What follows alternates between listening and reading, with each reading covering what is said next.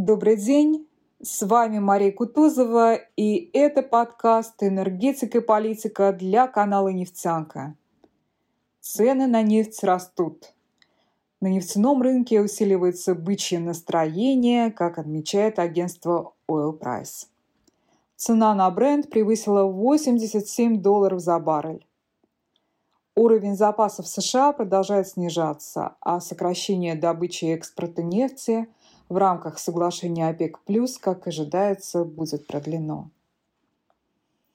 За последние пять недель сокращение запасов нефти в Штатах привело к необычайно напряженному рынку и усилило давление на цены. Тем временем компания Chevron эвакуирует персонал с платформ в Мексиканском заливе из урагана и далее. Из эксплуатации выведены производственные мощности в 125 тысяч баррелей нефти в сутки.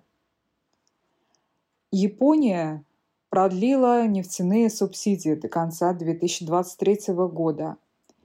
Министерство торговли и промышленности страны продлило субсидии на нефтепродукты до конца текущего года, поскольку розничные цены на бензин в стране в августе взлетели до самых высоких показателей за всю историю, достигнув 200 долларов за баррель, чему способствуют высокие мировые цены на нефть и ослабевшая иена. По информации вице-премьера России Александра Новака, страны, участвующие в соглашении ОПЕК+, согласовали основные параметры добычи нефти на ближайшие месяцы – Официальное сообщение о дальнейших планах стран-экспортеров ожидается на следующей неделе. С вами была Мария Кутузова. Всем процветания!